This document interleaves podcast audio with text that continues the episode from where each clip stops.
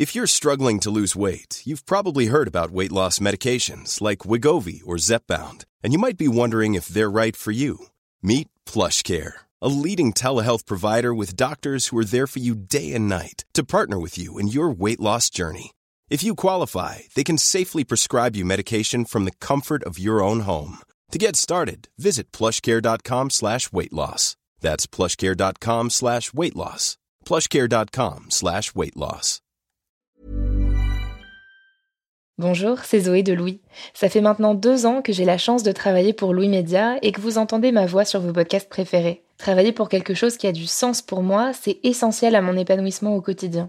Et vous, comment se passe votre relation au travail? C'est plutôt épanouissant et enthousiasmant ou plutôt boule au ventre et démotivation si vous êtes dans le deuxième cas et que vous comptez chaque semaine le nombre de jours qui vous séparent du week-end ou des prochaines vacances, je vous recommande plus que jamais le parcours Chance, partenaire d'émotion. Chance est une communauté d'entraide professionnelle pour aider chacun et chacune à trouver sa place dans le monde du travail. La communauté Chance a une méthode unique qui a fait ses preuves. La première étape, c'est celle du bilan de compétences. En trois mois seulement, vous allez pouvoir redéfinir vos objectifs pro et renouer avec ce qui vous anime vraiment, avec l'aide d'un coach professionnel qui vous sera dédié. La deuxième étape, c'est celle du passage à l'action. Une fois votre projet défini, toute la communauté Chance sera à vos côtés pour donner vie à votre projet. Un collectif hyper engagé, prêt à vous épauler et à vous ouvrir son réseau. Si ce message résonne en vous, je vous invite à vous rendre directement sur le site chance.co pour faire le point gratuitement avec un conseiller et changer ce qui ne va pas ou plus dans votre vie pro. Bonne écoute Louis.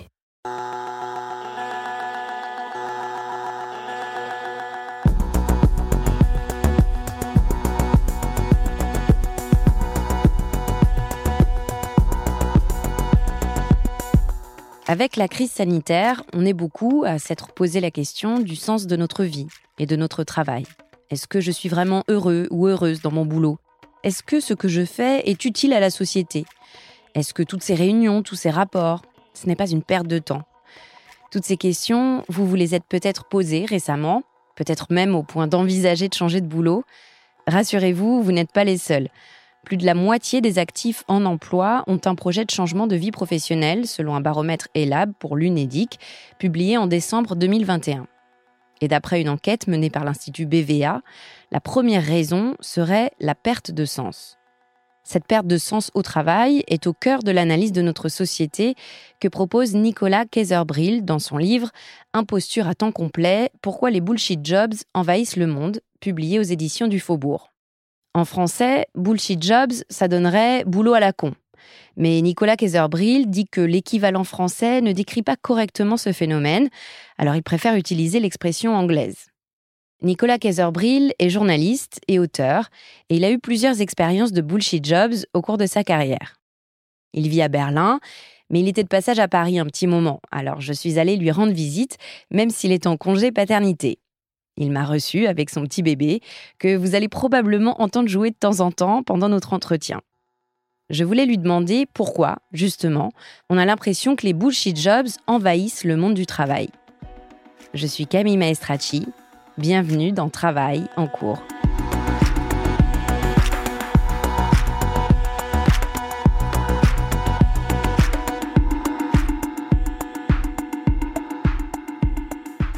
Pour moi, un bullshit job, c'est une tâche qui est opaque et inclarifiable. C'est-à-dire, c'est une tâche où, quand on lit ce que c'est, on comprend pas, et quand on essaie de creuser, de comprendre à quoi ça sert, on, on comprend toujours pas. Le bullshit job qui m'a fait écrire le livre, c'en est un que j'ai occupé entre 2018 et 2020 c'était une euh, agence de développement économique qui euh, m'a demandé de mener un projet.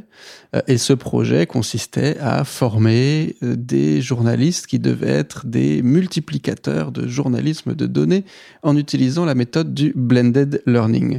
et la feuille de mission était à peine plus longue que la phrase que je viens de dire, qui n'a effectivement pas énormément de sens. Mais bon, quand, on m'a donné ça, je m'en suis pas fait outre mesure parce que le bullshit peut être pratique. Euh, quand il faut faire les choses vite, on crée quelque chose qui n'a pas de sens, ce qui permet de le faire valider. Charge ensuite à ceux qui vont euh, en faire quelque chose de le remettre à l'endroit. Euh, or, quand j'ai dit à mes nouvelles et mes nouveaux collègues que euh, le blended learning et la multiplication de journalistes, était difficile à définir et que éventuellement on, pouvait euh, laisser tomber ces termes vides de sens. Euh, ils étaient là, non, absolument pas. Euh, il faut absolument multiplier les journalistes en blended learning. Et donc là, j'étais un peu euh, pris au dépourvu parce qu'on était, enfin, j'étais face à une, à une mission impossible puisque le blended learning et la multiplication de journalistes sont des choses qui sont extrêmement floues. et donc, s'il fallait que je fasse un projet autour de ça, j'aurais eu du mal à m'en sortir. Quand Nicolas Kaiserbril voit ces mots, il se dit OK, ce sont des buzzwords, c'est-à-dire des mots techniques que l'on remet au goût du jour pour attirer l'attention. Je me dis, bah, c'est pas grave, euh, une fois qu'on aura le budget en main et, qu'on sera libre de faire ce qu'on veut, on pourra laisser tomber les buzzwords et réfléchir à ce, qu'on veut faire réellement. Et là où ça a été très difficile, c'est euh, quand je vois que euh, mes collègues ne sont pas prêts à admettre qu'il peut y avoir du bullshit euh, et que si on veut travailler, il faut le mettre de côté pour faire quelque chose de concret. Donc quand je commence le job euh, où j'ai des moyens conséquents par rapport au, petit monde du journalisme et, euh, en particulier du, journalisme en dehors d'Europe. là, je pense pouvoir faire quelque chose de long terme. et d'ailleurs, le projet que je commence fonctionne très très bien au début. Et donc là, je me dis, c'est génial parce que dans cette grosse organisation dans laquelle je suis, qui a quand même énormément d'argent, il y a bien quelqu'un qui va s'apercevoir que le projet fonctionne et qui va éventuellement avoir envie de le pérenniser. Là, j'étais assez optimiste malgré malgré les buzzwords. Et je me suis aperçu au bout de quelques mois qu'en fait, pas du tout. Euh, que euh, le projet euh, était validé par cinq échelons, cofinancé par trois autres organisations qui avaient absolument aucun intérêt de, pérenniser quoi que ce soit. C'est du financement par projet. Donc, tous les, il y a des programmes pluriannuels qui se sont fondés principalement sur des buzzwords. et une fois qu'un programme pluriannuel est fini, tout ce qui avait été fait passe à la poubelle et on passe au programme suivant. Je m'aperçois assez vite que ça va être le cas euh, que, malgré les succès initiaux, il n'y a aucun intérêt de la part de personne dans l'organisation de, de capitaliser sur les connaissances qui ont été engrangées, sur les expériences qu'on a faites. Et donc là, je, je pars euh, en cynisme, on va dire, en me disant que de toute façon, ça ne sert pas à grand-chose et que j'essaye d'en faire le maximum dans la mesure du possible, ce qui n'est finalement pas grand-chose. Hein, parce que très concrètement, c'était un projet à 300 000 euros dont le, but officiel était euh, de soutenir le journalisme dans les pays du Sud. Et sur ces 300 000 euros, les journalistes en ont récupéré 20 000. Moi, j'aurais plutôt espéré qu'ils en récupèrent 200 000. Euh, et le reste est passé euh, en hôtel, euh, en billets d'avion, en conférence, des trucs qui sont beaucoup moins, beaucoup moins utiles. Le bullshit, c'est l'inverse du concret. C'est du vent, du vide. Pour Nicolas Kaiserbril, c'est quelque chose d'indéfinissable. Je me souviens de réunions où donc on est une dizaine de personnes, tout le monde euh, bac plus 5, euh, voire plus, euh, avec des salaires très très confortables. Donc vous imaginez le coût d'une pareille réunion où chacun présente son truc qui est absolument inintéressant pour les autres, comme c'est souvent le cas dans ces réunions et puis euh, où euh, le chef euh, va parler pendant une heure de savoir ce qu'on va tweeter, par exemple, sur un compte qui est suivi par 200 personnes. Hein. Et le, contenu du tweet ou les, hashtags à utiliser pour le tweet vont être beaucoup plus importants dans ce genre de réunion que de savoir concrètement ce qu'on a fait pour atteindre l'objectif de l'organisation. Et ce genre de, de scène où les priorités semblent complètement absurdes, hein, j'en ai vécu énormément jusqu'à ce que je refuse complètement d'y aller. Mais est-ce que c'est pas un peu le lot de, tous les jobs euh, d'avoir un peu une part de, de bullshit euh, euh, des réunions effectivement qui sont pas toujours très utiles, des feuilles de route à remplir, voilà pour pour parce que c'est un peu des, des process standardisés. comment est-ce qu'on fait la part des choses entre un bullshit job et bon un job comme n'importe quel autre où il y a toujours forcément une petite part de temps perdu et pas toujours de, toujours de, productivité à son maximum. Euh, job en anglais, ça veut dire tâche, ça veut pas dire euh, métier, ça veut pas dire profession. Donc euh, bullshit job, c'est une tâche qui ne sert à rien. Et effectivement, aucun métier est constitué à 100% de, de, tâches bullshit et aucun métier n'est composé à 0% de tâches bullshit. Par contre, ce qui me semble clair, c'est que l'augmentation des tâches inutiles, en tout cas, est ressentie par des millions de personnes, que ce soit en France ou ailleurs. et ce qui m'intéresse, c'est pourquoi ces tâches inutiles ont augmenté, ou en tout cas pourquoi est-ce qu'on a le sentiment qu'elles ont augmenté? Nicolas Kaiser-Brill écrit dans son livre, je cite, Les bullshit jobs, ce sont des emplois ou des tâches profondément inutiles, mais dont les exécutants ou exécutantes prétendent l'inverse, que ce soit par contrainte ou par crédulité. Ce sont des impostures. Pourtant, celles et ceux qui occupent des bullshit jobs ne sont pas forcément des imposteurs, car bien souvent inconscients de l'inutilité de leur travail. Et ça, c'est une définition qui est assez différente de celle de David Graeber, qui a écrit le livre euh, Bullshit Job, une théorie, qui lui euh, part du principe qu'un bullshit job, c'est n'importe quelle occupation euh, dont la personne qui l'occupe dit que c'est un bullshit job. Donc avec une définition pareille, on tourne un peu en rond, j'ai essayé d'aller au-delà. David Graeber est un anthropologue américain figure de la gauche radicale, voire anarchiste, qui est mort il y a deux ans. En 2018, il publie un essai qui pointe l'inutilité d'un certain nombre d'emplois, notamment dans le secteur de la finance, du marketing ou de l'information. Il divise ces métiers en cinq catégories. Les larbins, les porte-flingues, les rafistoleurs, les cocheurs de cases et les petits chefs. Les larbins, ce sont ceux dont l'unique but est de permettre à quelqu'un d'autre de paraître important, par exemple les portiers ou les réceptionnistes. Les sbires ou les porte-flingues sont ceux qui travaillent uniquement dans l'intérêt de ceux qui les emploient. Par exemple, les avocats d'affaires, les experts en relations publiques ou les lobbyistes. Les rafistoleurs sont là pour régler des problèmes qui ne devraient pas exister. Par exemple, les SAV, les correcteurs, les testeurs. Les cocheurs de cases sont ceux dont Greber dit qu'ils permettent à une organisation de prétendre faire quelque chose qu'en réalité elle ne fait pas. Il vise entre autres les postes administratifs ou de consulting, qui écrivent des rapports que personne ne lit. Nicolas Kaiser-Brill m'en donne un très bon exemple. J'ai participé à un projet d'innovation financé par la Commission européenne. Là encore, c'est des montants qui sont pas ridicules. On parle de plusieurs centaines de milliers d'euros, où on a des rapports à faire et sur ces rapports, euh, dans toute la durée du projet, c'est un, projet qui durait trois ans, sur tous les rapports que j'ai écrits, j'ai jamais eu de retour de la part du financeur, sauf une fois pour me dire que le logo n'était pas bien placé sur la, couverture. Là encore, on se demande à quoi servent tous ces, tous ces rapports, toutes ces centaines d'heures passées. Et puis, dernière catégorie de David Greber, ce sont les petits chefs. L'essentiel de leur travail consiste à assigner ou déléguer des tâches à d'autres, voire même créer des tâches inutiles qu'ils confient à leurs subalternes. Dans cette catégorie, on retrouve tout un tas de managers intermédiaires qui ont uniquement une fonction de gestion du personnel.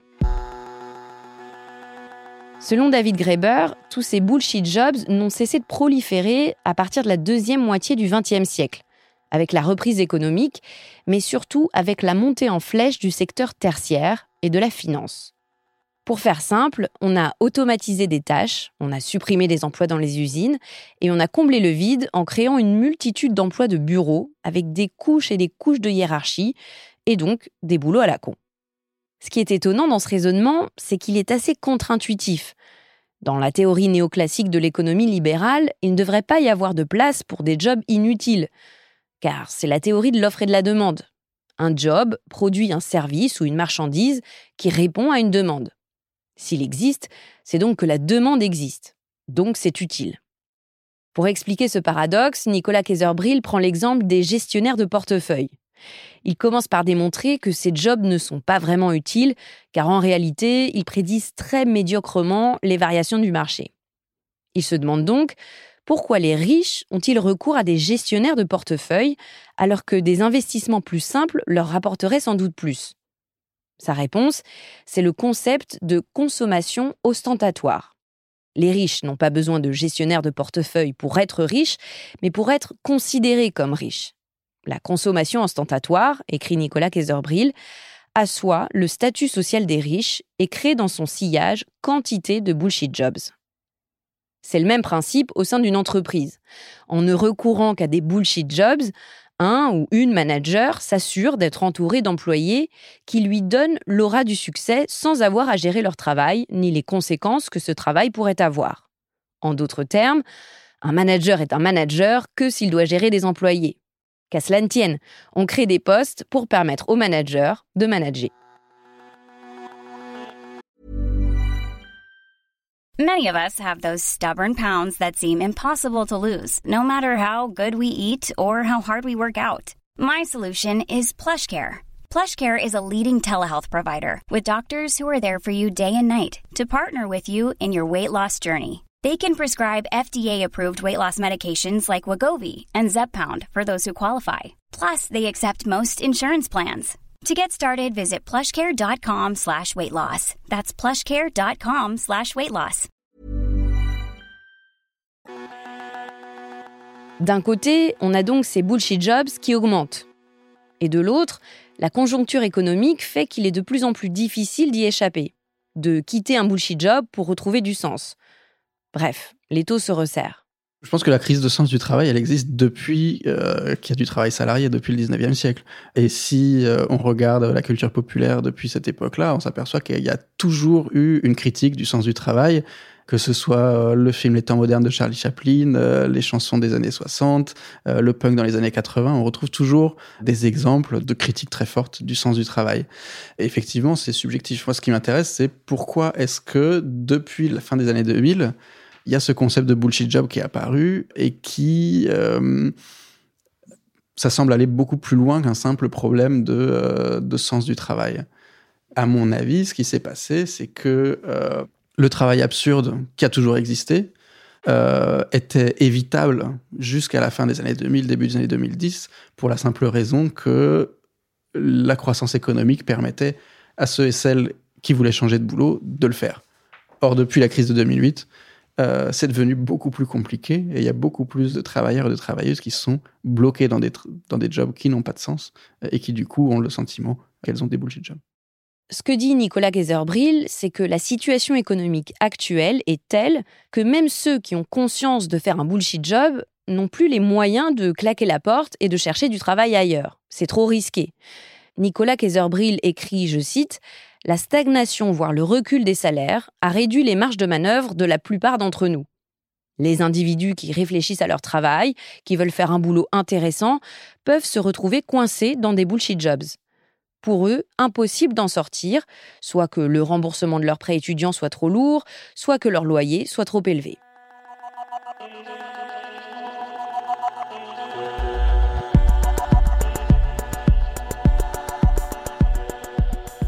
Il y a donc cette pression financière qui peut nous enfermer dans des bullshit jobs. Et puis, selon Nicolas Kaiser-Brill, il y a la pression de, je cite, l'injonction à travailler qui traverse les sociétés européennes depuis les débuts de l'époque moderne. Et d'ailleurs là-dessus, il rejoint David Graeber. À travers les bullshit jobs, les deux hommes questionnent le système capitaliste dans lequel on évolue, et surtout la place centrale que le travail occupe dans nos vies.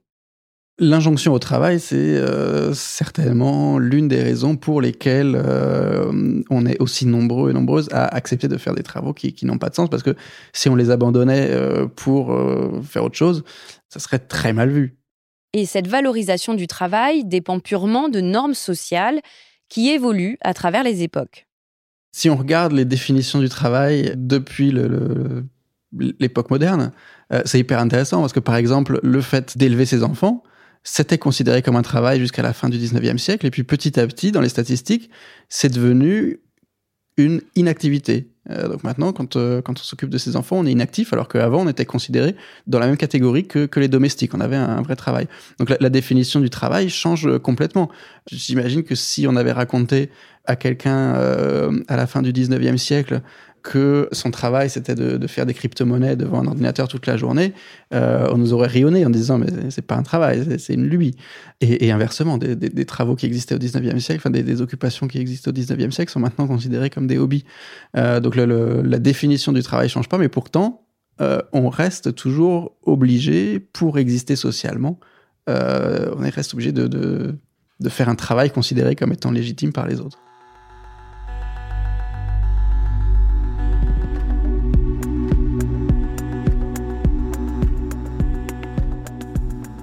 Et si euh, certaines personnes, en écoutant ce podcast, avaient envie de se réveiller et de se dire euh, euh, il y en a marre de ces bullshit jobs, il y en a marre.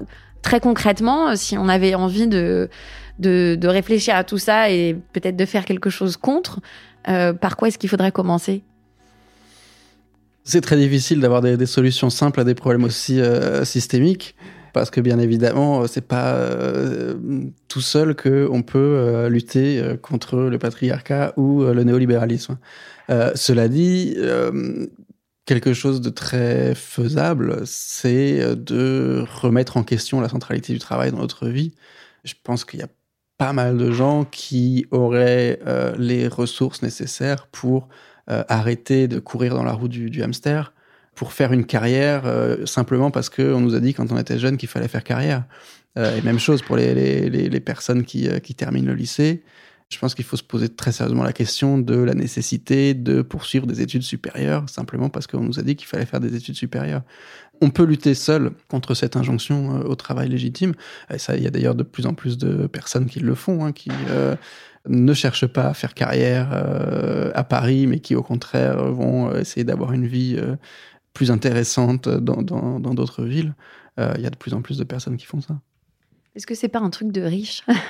Parce que vous, vous le dites aussi dans votre propre exemple, si vous avez pu lâcher comme ça ce, ce job que vous avez eu dans, cette entreprise de développement, c'est que quelque part vous aviez des ressources et que vous saviez aussi que vous allez retrouver quelque chose assez facilement. Est-ce que c'est pas quelque chose, c'est pas une réflexion de, privilégier? Oui, tout à fait. plus on a de ressources, plus on a d'options euh, en face de soi. Il y a plein de, travailleurs, de travailleuses qui sont bloqués dans des bullshit jobs parce que euh, ils n'ont pas les moyens euh, de claquer la porte, très, très clairement. Cela dit, le bullshit job, c'est déjà, vu que c'est un, rôle à jouer, c'est un rôle qu'on a tendance à, donner principalement à des personnes qui sont déjà privilégiées. Et de moi, ce que j'ai vu en entreprise, il y a plein de gens privilégiés qui ne sont pas prêts à dire que le roi est nu et que la plupart des tâches qu'ils elles font toute la journée n'ont pas d'intérêt et qu'elles feraient mieux d'aller faire autre chose. Le roi nu, c'est cette histoire tirée du conte d'Andersen qui s'intitule Les habits neufs de l'empereur. Nicolas Kaiser-Brill file cette métaphore tout au long de son livre pour illustrer le comportement des gens qui occupent des bullshit jobs. Il écrit ceci. Dans cette histoire, deux escrocs vendent à un empereur un habit tissé d'une étoffe magnifique, doté d'une propriété merveilleuse. Elle n'est visible qu'aux personnes intelligentes. Lorsqu'on lui livre son nouvel habit, l'empereur ne le voit pas mais n'ose pas le dire de peur de passer pour un sot. Il se promène donc nu et tous ses sujets se répandent en compliments pour décrire le tissu que personne ne voit. Un jour, lors d'une procession impériale, un petit garçon dans la foule crie que l'empereur est nu. Entendez la voix de l'innocence, dit son père, et le murmure se répand jusqu'à ce que tout le monde admette s'être fait rouler. Quand je fais des bullshit jobs, euh, je suis souvent dans cette situation où euh, j'ai très envie de dire à tout le monde que les tâches euh, qu'on me demande de faire ne servent strictement à rien et que je pourrais juste générer du texte aléatoire, ça changerait strictement rien. J'ai envie de dire que l'empereur est nu. En conclusion de votre livre, vous dites un monde avec du bullshit, mais sans bullshit jobs. Qu'est-ce que ça signifie? Je pense pas que le bullshit soit quelque chose qu'il faille éradiquer. Donc les, ces tâches qui n'ont pas de sens, je pense pas qu'il faille les éradiquer parce que quand on écrit un livre, il n'y a pas de finalité utilitaire. Donc ça pourrait tout à fait être considéré comme du bullshit. Et je pense que c'est la même chose pour la plupart des activités créatives. Parmi les activités qu'on aime faire, euh, finalement, il y en a assez peu qui sont euh, productives au sens euh, de l'économie bas du front. Donc finalement, ce, bullshit, il peut être très bien. le problème, c'est quand on nous oblige à faire semblant, quand on nous oblige à dire qu'une tâche est productive alors que tout le monde sait qu'elle ne l'est pas, c'est ça le problème. Donc ce qu'il faut changer, c'est plutôt notre relation au travail, plutôt que d'interdire le bullshit, d'interdire les tâches sans finalité. À la fin de son livre, Nicolas Kaiser-Brill écrit que pendant la crise du Covid, des milliers d'hommes et de femmes sont morts parce que nos gouvernements ont préféré traquer les indicateurs de croissance plutôt que ceux de la santé. Parce que le personnel hospitalier est méprisé depuis des décennies quand les financiers sont portés au nu parce que, en coupant les vivres à l'inspection du travail, et parfois par des instructions plus directes, les gouvernements ont encouragé les petits et petites chefs à faire venir leurs salariés au bureau, même quand leur travail ne sert à rien. Et c'est vrai qu'avec la crise sanitaire, on a constaté à quel point notre rapport au travail était biaisé. Les métiers comme agriculteur, infirmière, enseignant, caissière sont tout à coup apparus comme les métiers les plus utiles, les fameux métiers en première ligne alors même que ce sont les moins bien rémunérés. Nicolas Kaiserbril conclut ainsi Déboulonner le travail du piédestal où on l'a arrimé n'impliquerait aucunement que tout le monde se tourne les pouces. Cela impliquerait de se concentrer sur les problèmes réels plutôt que ceux imaginaires qui obsèdent notre personnel politique.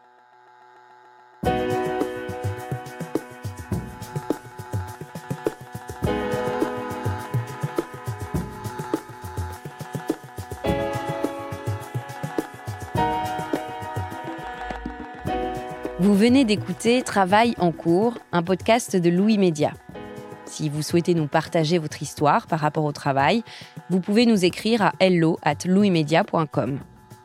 Louise Emerlet est en charge de la production de Travail en cours. Cyril Marchand a fait le montage et la réalisation de cet épisode. La musique est de Jean Thévenin et le mix a été fait par le studio La Fugitive.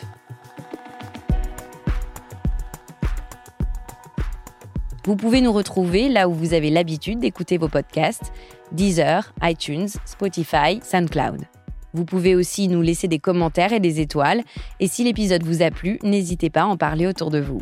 Et si vous aimez ce podcast, découvrez les autres podcasts de Louis Émotion, le Book Club, Injustice, Passage. À bientôt!